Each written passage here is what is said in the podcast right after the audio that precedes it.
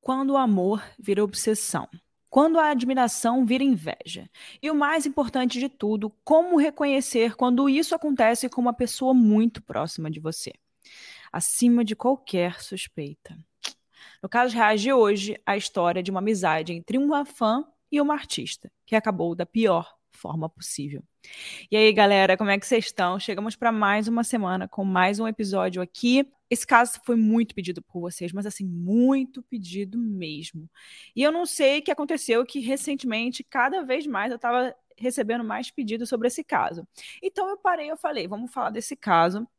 Então a gente trouxe para vocês, é para o episódio de hoje, a história trágica de uma das maiores cantoras americanas, mexicanas, né, meio a meio. Ela era bem conhecida por ter essas duas nacionalidades, né? Que já se ouviu falar, que é a Selena Quintanilha. E se você conhece alguém que se interessa por uma história de true crime, não deixe de compartilhar o nosso episódio. Tô notando que ultimamente vocês estão interagindo menos, vocês estão compartilhando menos, então bora aí botar, dar um gás, uma força porque senão a gente para aqui, hein? Vou parar de trazer os casos para vocês.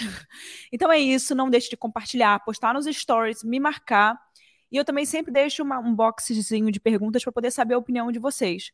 E vocês ficaram muito doidos com o último caso, né? O caso do, do Luiz Andrés Comenares, eu também fiquei e adorei ver as mensagens de todo mundo. Então é isso, se quiser me mandar uma mensagem, meu Instagram é @erica com K, Mirandas com S no final, e também tem o Instagram do Casos Reais Oficial. Então é isso, vamos parar de falar e vamos para o episódio dessa semana.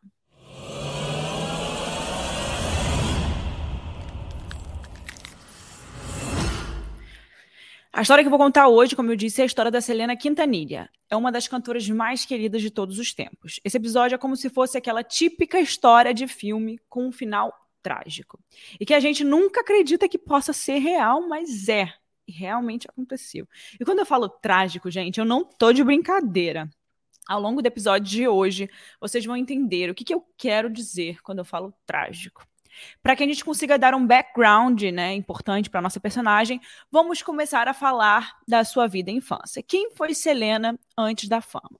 Selena nasceu em 16 de abril de 1971 em Lake Jackson, no estado americano do Texas. Seus pais eram Abraham Quintanilla Jr., um ex-músico mexicano-americano, e Marcela Samora Quintanilla, que possuía ascendência, ascendência Cherokee os indígenas norte-americanos. Não sei se eu pronunciei certo, tá? Então, se você já ouviu alguma foto ou vídeo da Selena, você consegue perceber muito forte nela essa mistura de etnias. Ela era uma mulher muito bonita. Vocês já, vocês já devem lembrar do rosto dela. Ela tem uma expressão, ela é muito linda. A família da Selena era dona de um restaurante mexicano no Texas. E esse restaurante era a principal fonte de renda da sua família.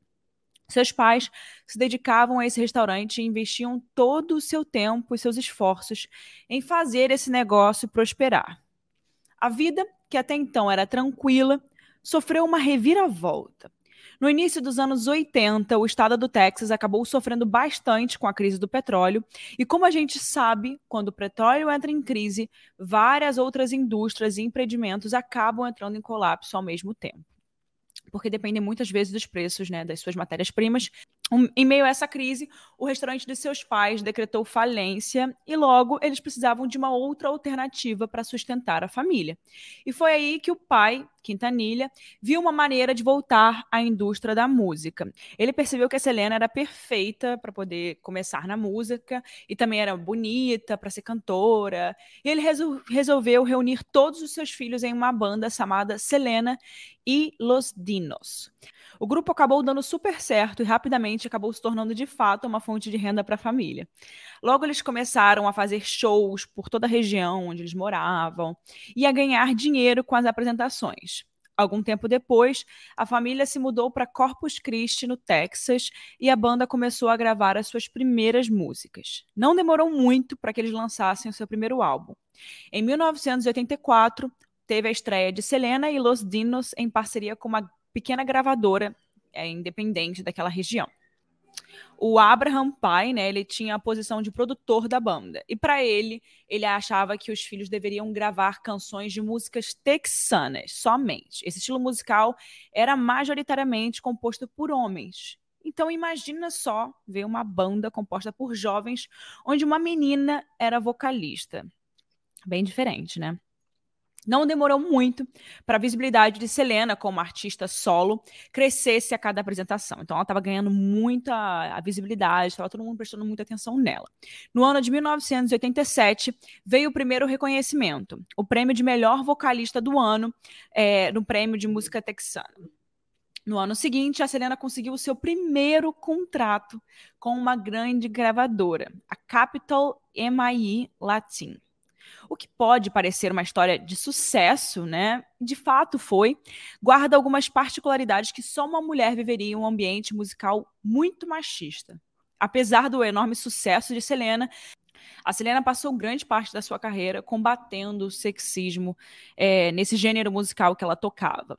Volta e meia ela tinha empregos negados e era super criticada por entrar no espaço musical que era dominado por homens. A gente já conhece esse papo aí, não tem não tem muita coisa nova, né, gente? Até hoje a gente sofre com isso. Imagina em 1987. 1900 vai bolinha, é claro, né? Cerca de três anos depois, lá por 1991, Yolanda Saldivar, uma verdadeira fã da música texana, foi a um dos shows de Selena na cidade de San Antônio. Há quem diga que Yolanda nutria de início uma certa antipatia por Selena, porque ela fazia tanto sucesso e acabava vencendo prêmios que os seus artistas favoritos de música texana também estavam concorrendo. Então ela ficava meio puta ali, porra. Tipo Kanye West tirando da. tipo Kanye West tirando da, da mão da, da Taylor Swift para dar pra, pra Beyoncé. Tipo isso, sabe? Mas claro, ela não fazia nada com isso. Por ironia do destino, a Yolanda resolveu dar uma chance para Selena, quando uma de suas sobrinhas, que também era super fã da cantora, a chamou para ir ao show. E aí que a história, né, de Selena Quintanilha começa a mudar. Depois de assistir o show, a Yolanda acabou se tornando uma grande fã da Selena. Ela amou o show, se divertiu e entendeu o porquê da Selena ser tão reconhecida no meio, né, musical. No dia seguinte, ainda com aquela impressão que ela teve, super animada depois do show, ela procurou notícias relacionadas ao show como uma lembrança do que ela viveu, mas não encontrou. Não era como hoje em dia que você já sai do show com um resumo inteiro do que aconteceu no Instagram ou em qualquer outro lugar, né? Por causa dessa dificuldade de encontrar informações sobre as notícias da agenda e as opiniões sobre os shows, a Yolanda teve a ideia de montar um fã-clube de Selena na área onde ela morava. Ela tentou entrar em contato com o pai de Selena, pedindo autorização para começar um fã-clube em San Antônio. Ele decidiu marcar uma reunião com ela e conversar sobre como seria esse fã-clube. E essa reunião aconteceu da melhor forma possível e eles chegaram a um acordo. Olha que interessante como é que funcionava para fazer um fã-clube naquela época, né? Em junho de 1991, Yolanda se tornou a fundadora e presidente do fã-clube de Selena em San Antônio. E dentre de todas as coisas que ela fazia, ela ficou responsável pelos benefícios dos membros do fã-clube. Bom, vamos lá havia uma taxa para você participar desse fã-clube da Selena, de mais ou menos 22 dólares na época.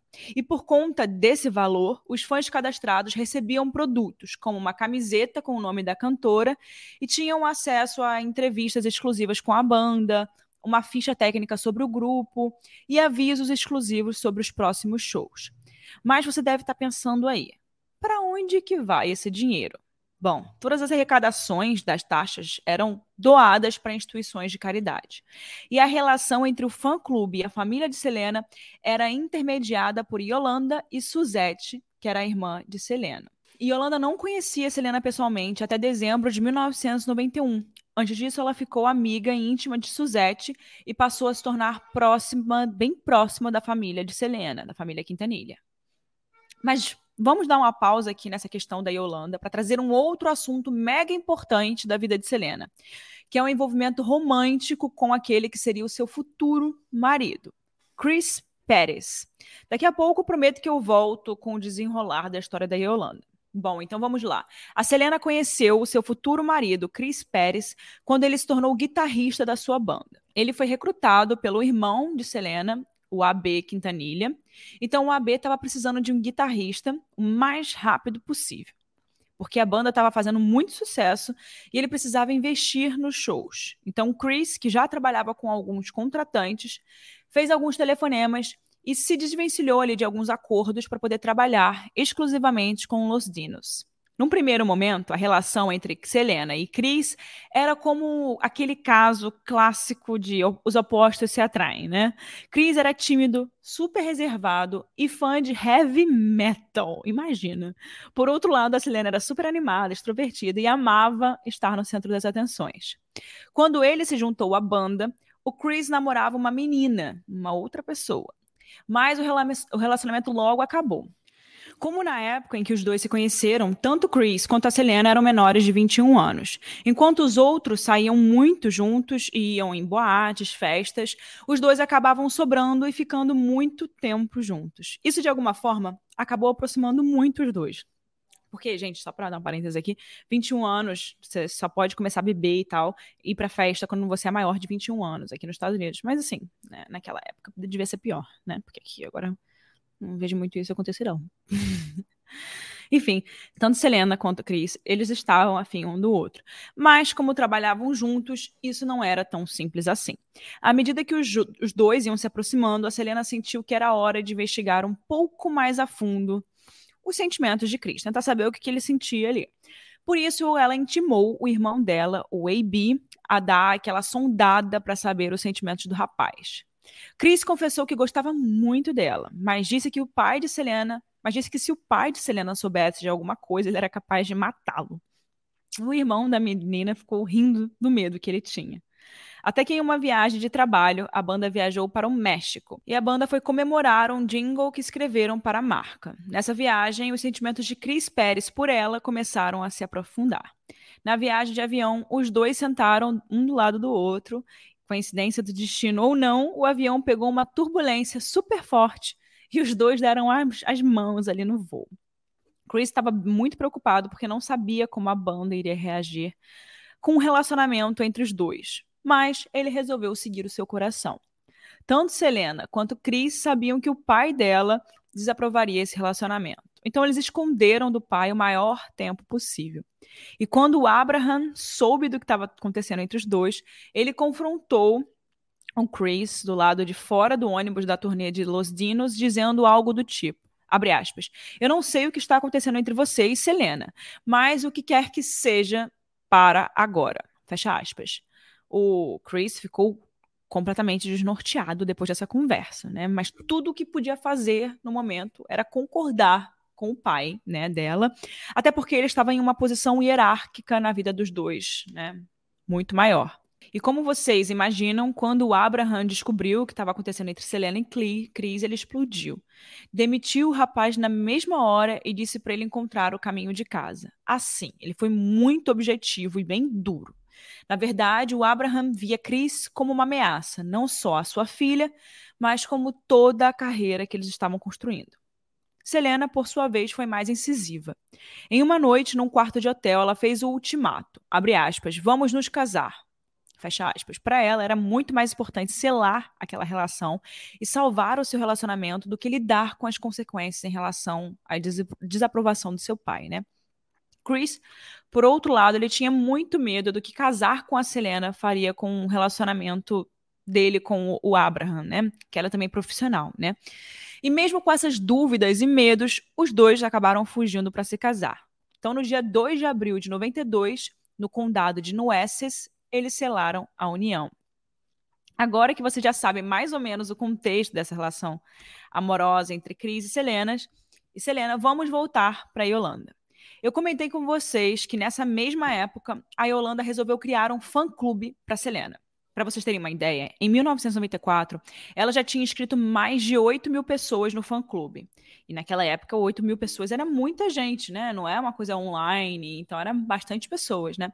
Ela realmente estava muito empenhada em fazer a carreira da Selena né, acontecer, juntar os fãs. Tanto é verdade que no livro Selena's Secret, The Revealing Story Behind Her Tragic Death, é, o segredo de Selena, revelando a história por trás da trágica morte, a repórter e apresentadora de TV Maria Celeste Arras escreveu que Yolanda se tornou a assistente mais eficiente que a Selena poderia ter.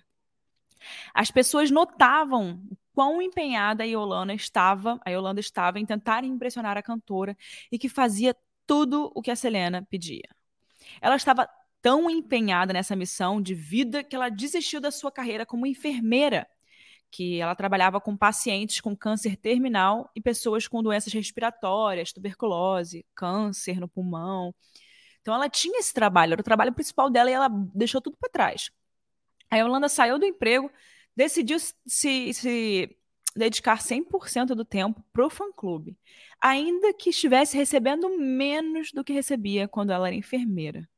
Mas essa desvantagem salarial logo mudou. Em 94, a Selena abriu duas boutiques que eram internamente compostas de salões de beleza, chamados Selena, etc. etc. E Yolanda foi apontada como a melhor pessoa para administrar as boutiques, até porque a família viajava muito, né? E como a Yolanda era super bem sucedida no trabalho de, de presidente do fã-clube, nada mais natural que ela administrasse as boutiques da Selena. Em setembro do mesmo ano, a cantora contratou Yolanda como sua agente registrada em Santo Antônio. Depois disso, a Yolanda se mudou do sul de Santo Antônio para Corpus Christi para ficar mais perto de Selena. A verdade é que, por viver sempre na estrada, a Selena tinha poucos amigos. E quando a Yolanda entrou na sua vida, primeiro como uma fã devota, né, que dava tudo por ela, depois como uma excelente administradora, rapidamente ela virou assim a sua melhor amiga, a sua confidente, tá com ela ali pau para toda, a obra, sabe? E como consequência dessa confiança entre as duas, a Yolanda conseguiu autorização de assinar e receber cheques e teve acesso a todas as contas bancárias associadas com o fã-clube e as boutiques. Olha a confiança que a Selena tinha com a Yolanda. Então a Selena deu para ela o seu cartão de crédito da American Express para que ela conduzisse os negócios das boutiques. Mas a Yolanda usou o cartão para comprar carros Lincoln Town e dois celulares para o seu para uso pessoal, né? Além de gastar com besteiras e restaurantes de luxo. Os funcionários da Selena, etc., a, a boutique, né, reclamavam que a Yolanda sempre estava boa quando a Selena estava por perto. E que quando ela não estava, a Yolanda os tratava super mal. Para eles, ela era duas caras, aquela pessoa que na frente da chefe é uma coisa, na frente e de costas, esse pior caráter que existe, né, gente? Se tem um colega aí que faz isso, você já sabe, mete o pé, dá um fora, porque esse colega do, não, não, não dá, não dá para confiar. Em dezembro de 94, as boutiques começaram a passar por uma crise financeira. As contas bancárias da empresa não tinham recurso suficiente para pagar os cheques pedidos pelo banco. O número de funcionários de, das, das boutiques reduziu de 38 para 14 principalmente porque a Yolanda demitiu aqueles que ela não gostava. E aqueles que ficaram reclamaram, reclamavam o tempo todo de Yolanda para Selena. Mas a Selena não acreditava que a sua melhor amiga faria alguma coisa para prejudicá-la ou prejudicar os seus negócios. Como Selena, ela se recusava a acreditar nos funcionários, achar que aquilo era verdade, eles começaram a reclamar de Yolanda para Quintanilha, o pai de Selena que achou muito suspeito tudo o que estava acontecendo. Ele chegou a conversar com a filha, dizendo que Yolanda poderia ser uma pessoa perigosa e que era bom ela prestar um pouquinho mais de atenção. O problema é que, mesmo assim, a Selena não suspeitava de Yolanda, até porque seu pai era muito desconfiado das pessoas, né? Ela não, não estava errada também, né? Porque o pai dela era foda. Mas não era apenas nos assuntos financeiros que a Yolanda se metia. Martin Gomes, desenhista associado das roupas de Selena, discutiu diversas vezes com ela porque Yolanda administrava mal os negócios da cantora. E essa rixa entre Yolanda e Martin se intensificou durante os desfiles de moda da Selena. E o desenhista acusou a Yolanda de destruir algumas de suas criações originais, além de dizer que ela nunca pagava as contas. Olha, Yolanda, muito safada e esperta, começou a gravar algumas conversas de Martin, sem contexto, também sem que ele soubesse, para poder convencer a cantora de que o desenhista não queria o melhor para as boutiques. Mas Selena confiava tanto, no, tanto, tanto, tanto em Yolanda, olha só o ponto que isso chegou. Que tempos depois o Martin foi rebaixado porque a Selena se convenceu que ela mesma poderia desenhar as suas roupas, né? Essa relação entre Yolanda e Selena parecia uma força destrutiva e uma obsessão. principalmente né, de Yolanda em relação a Selena. Em uma entrevista com Yolanda em 1995, alguns repórteres do jornal The Dallas Morning News acreditaram que a, a devoção dela em relação a, a Selena poderia ser uma doença. De acordo com o funcionário, a Yolanda estava possessiva em relação à cantora e tentava afastar a intérprete dos outros, da outra galera que trabalhava ali com ela. Em janeiro de 95, o pai da Selena começou a receber telefonemas e cartas de fãs muito irritados que diziam ter pago as taxas né, do fã-clube e que não estavam recebendo os produtos que eram os produtos ali que, que eles tinham sido prometidos assim que eles entravam no fã-clube, né? Por causa disso, Quintanilha, o pai, descobriu que Yolanda tinha desviado mais de 60 mil dólares em cheques falsificados do fã-clube e das boutiques. Olha isso. No dia 9 de março de 95, ele teve uma reunião com Selena e Suzette, a irmã da Selena, na Q Produções, né? Q Productions, que era a empresa deles, para confrontar a Yolanda. Nessa reunião, ele mostrou para a Yolanda todas as acusações que ele teve conhecimento em relação ao desaparecimento do dinheiro, né? E tanto do fã-clube quanto das boutiques. Então ele foi lá, botou na mesa. E agora? Fala aí pra gente, sabe? O Abraham disse que ela simplesmente olhou sem responder nenhuma das perguntas. Ela ficou assim, sem, sem expressão, estarrecida, sabe? Mas o pai da cantora foi bem direto. E se ela não apresentasse evidências que negassem as acusações, ele iria chamar a polícia. Quando Quintanilha perguntou por que os fãs não estavam recebendo produtos que foram prometidos, a Yolanda disse que esses fãs estavam tentando ter os presentes de graça. Mas Quintanilha descobriu mais. Yolanda abriu a conta do banco do fã-clube sob o nome de Maria Elida, que era o nome da sua irmã. Quando ele perguntou por que, que ela tinha feito isso, a Yolanda respondeu que o banco não a permitiu abrir uma conta sob seu nome e deixou a reunião. Naquele mesmo momento, o pai proibiu a Yolanda de falar com Selena. Mas a cantora não queria acabar com a amizade, sentindo que a Yolanda era essencial para os seus negócios. E além disso, a Selena queria manter a Yolanda por perto, porque ela tinha né, registros bancários, extratos, registros, coisas assim muito importantes sobre ela e dela, né? Depois desse encontro, o pai, o Quintanilha, descobriu que Yolanda simplesmente estava assinando cheques falsos usando o nome de sua irmã, Maria Elida, descontando-os e mantendo o dinheiro para benefício próprio. E ao tentar recuperar esses extratos bancários do fã-clube, o pai da artista notou que eles haviam simplesmente desaparecido. Um dia depois de proibir a Yolanda de manter contato com a Selena, Quintanilha, o pai, foi para Q Produções e a perseguiu fora das instalações ali da produtora. Ele lhe disse que ela não era bem-vinda no lugar e naquele mesmo dia Selena e Yolanda discutiram no telefone. Ela removeu o nome de Yolanda das contas bancárias da boutique em 10 de março de 95 e colocou uma outra pessoa como presidente do fã-clube. Eita! No dia seguinte, Yolanda comprou uma arma na A Place to Shot, que é uma loja de armas e um campo de tiro situado no sul de Santo Antônio. E comprou um revólver Taurus modelo, Taurus modelo 85 de calibre 38. Além disso, ela também comprou balas do mesmo calibre.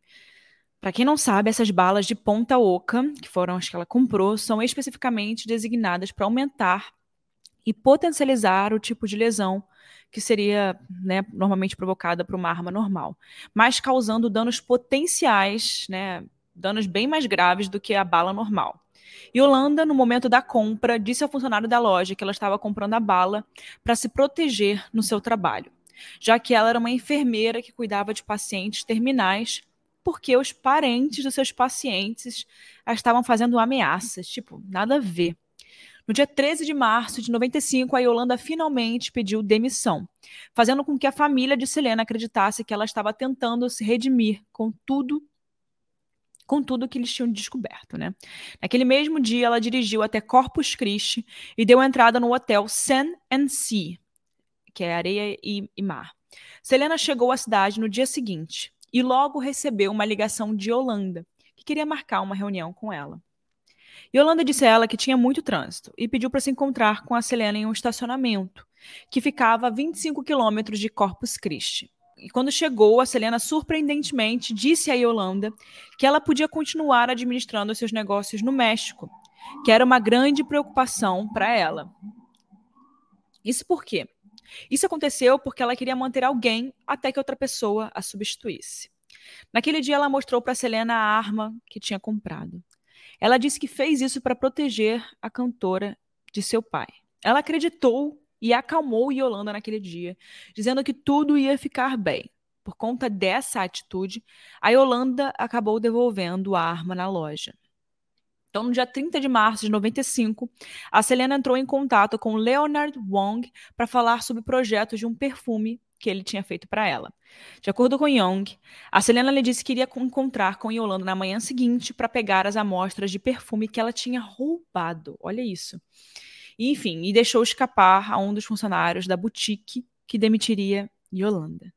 Então, no dia 31 de março, às sete e meia da manhã, Selena vestiu uma roupa esportiva verde e saiu de casa para ir ao quarto do hotel onde Yolanda estava hospedada. Lá, a Yolanda tinha dito à cantora que sofreu um estupro no México, na última viagem de trabalho que fizeram juntas. No mesmo momento, a Selena levou correndo ela para o Doctors Regional Hospital, onde a equipe médica percebeu que a Yolanda tinha sinais de depressão, mas os profissionais não encontraram nenhum sinal de estupro. Eles disseram a Yolanda que ela teria que ir até San Antônio para fazer um, um, exame ginecológico. Enquanto dirigia em direção ao hotel Daisy, a Selena disse a Yolanda que seria melhor se elas se afastassem uma da outra por um tempo porque assim o seu pai não se preocuparia tanto com ela. Então, às 10 da manhã, Quintanilha ligou para Cris para saber onde a Selena estava, né? Então, eles estavam tentando ali saber o que, que, que aconteceu, onde ela está. Ela deveria estar gravando uma canção na Q Productions aquela manhã, mas ela não apareceu. Então, o Cris achou estranho e ligou para Selena, que prontamente atendeu e disse que estava resolvendo uma coisa e que ia aparecer por lá mais tarde. Essa foi a última ligação atendida por Selena. E foi também a última vez que seu marido ouviu a sua voz. Quando chegaram no quarto do hotel, Selena e Yolanda começaram uma discussão. Algumas pessoas que estavam se hospedando no hotel naquele dia disseram ouvir muitos barulhos do quarto de Yolanda. Selena foi sincera e disse a Yolanda que não confiava mais nela. E, inclusive, pediu todos os seus documentos e cartões de volta. Então, às 11h48 da manhã, a Yolanda apontou a arma para Selena. Enquanto tentava fugir, Selena foi baleada no canto inferior do seu ombro esquerdo. A bala atingiu uma artéria e resultou em uma grande perda de sangue. O zelador do hotel, chamado Trinidade Espinosa, ouviu um estrondo acreditando que podia ser uma explosão de luz, mas era Selena, gravemente ferida. Mesmo naquele estado, ela correu até a porta da entrada do hotel, deixando um rastro de sangue de 119 metros. Ela foi vista apertando o peito e gritando: Me ajude, me ajude. Eu fui baleada. Enquanto Yolanda ainda estava saindo correndo atrás dela com um revólver, apontando para ela e chamando ela de vadia. Selena não aguentou e caiu no chão. E uma das funcionárias do hotel ligou para o 911. A condição de saúde da Selena era muito ruim, praticamente irreversível, e piorava muito rápido por causa do sangue. A cantora gemia e ia desfalecendo na frente dos funcionários. A ambulância chegou no, no local em um minuto. A ambulância chegou no local em 1 minuto e 55 segundos. Os paramédicos rasgaram a roupa dela, onde o sangramento estava ocorrendo e aplicaram uma gase com vaselina no ferimento de Selena, que estancou o sangramento. Os batimentos cardíacos diminuíram e um paramédico fez a ressuscitação cardiopulmonar para manter a circulação sanguínea.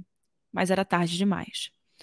Durante esse tempo, um paramédico tentou inserir uma agulha intravenosa em Selena, mas por causa da grande perda de sangue e a baixa pressão sanguínea, as veias da cantora deterioraram, fazendo com que a inserção fosse extremamente difícil. Meu Deus do céu.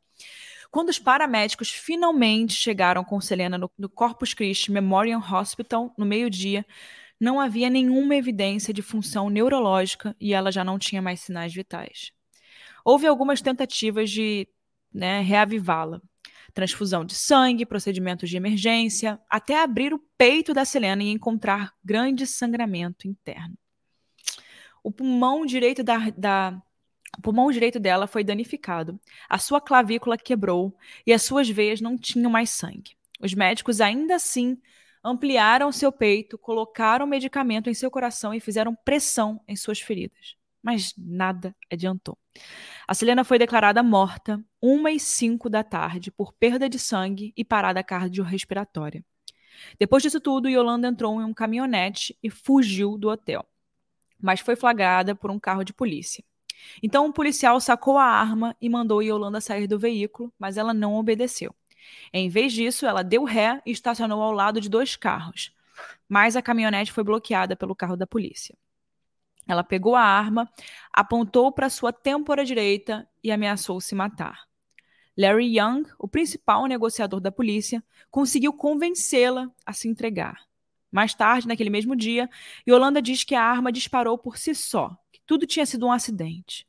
Três horas depois, o resultado da autópsia. A bala tinha entrado na parte inferior das costas de Selena, passou por sua cavidade torácica, cortando a artéria subclávica direita, subclávia direita, e saiu da parte inferior do seu seio direito. Putz, atravessou.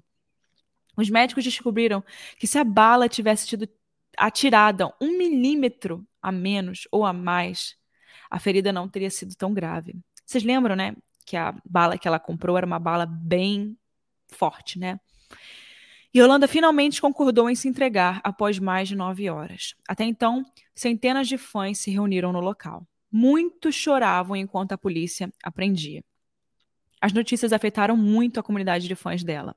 Muitos viajaram milhares de quilômetros até a casa de Selena e suas boutiques, bem também como até a cena do crime. A cerca de arame na frente de sua casa virou um santuário e foi enfeitada com lembranças por fãs que deixaram mensagens para Selena e a família toda. Selena tornou-se um ícone cultural para os latinos e foi vista como uma mulher que tinha orgulho de suas raízes e que alcançou seus sonhos. Inicialmente, a fiança de Holanda teria o valor de 100 mil dólares, mas o promotor Carlos Valdes convenceu o juiz a elevá-la para 500 mil. Quando a fiança foi anunciada, as pessoas questionaram por que a penalidade de morte não tinha sido cogitada para ela, né? Uhum. Na prisão, uhum. ela acabou enfrentando ameaças de morte pelos presos. A máfia mexicana, uma gangue dominante no sistema penal do Texas, teria oferecido uma recompensa para aqueles que matassem a Yolanda e espalharam que quem cometesse o crime seria considerado um herói. Enfim, aquelas coisas que acontecem dentro da prisão, né, gente? No fim do julgamento, o crime de Holanda foi punível com a sentença máxima de prisão perpétua, com possibilidade de liberdade condicional após 30 anos. Atualmente, ela está cumprindo a sua pena na Mountain View Unit em Gatesville e operada pelo Departamento de Justiça Criminal do Texas por conta das ameaças de morte que ela recebe diariamente. Ela foi colocada em isolamento e passa 23 horas por dia sozinha na sua cela de 2,7 metros por 1,8. É. Depois dessa história tão tensa e forte, eu queria compartilhar com vocês um áudio da Hannah contando uma curiosidade sobre o lançamento de um álbum póstumo da Selena. Vamos ouvir para entender melhor? E aí, ouvintes do Casos Reais, tudo bem com vocês?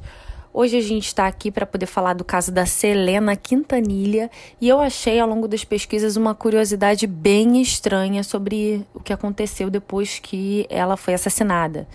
É, em 2022, nesse ano, é, quase três décadas depois do seu assassinato, o pai da cantora e o principal responsável pelo seu espólio, pelas questões financeiras e administrativas decorrentes da carreira dela, anunciou um disco inédito com 13 faixas.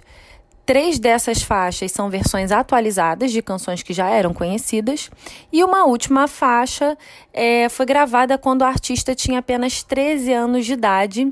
E detalhe, ela foi digitalmente modificada para que a voz da Selena se assemelhasse ao que ela teria quando morreu aos 23 anos.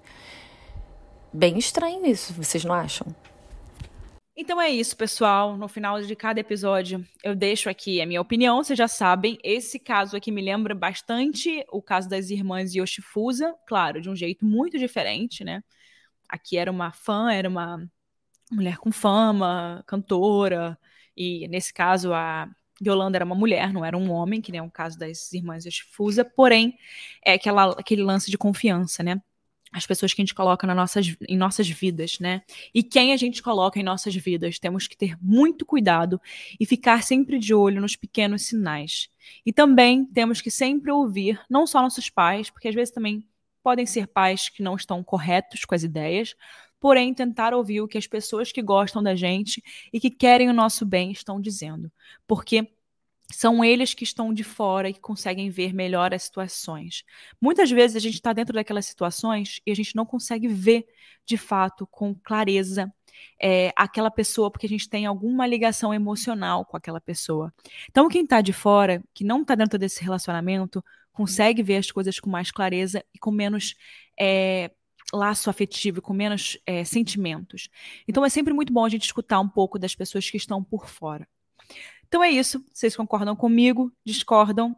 Até o próximo episódio do Casos Reais. E me mandem indicações de casos aí, que esse foi uma foi super pedido por vocês. É isso, pessoal. Muito obrigada por ter ficado até aqui. Não deixe de dar um like nesse episódio, de compartilhar com seus amigos. E vamos para a próxima semana com mais um episódio.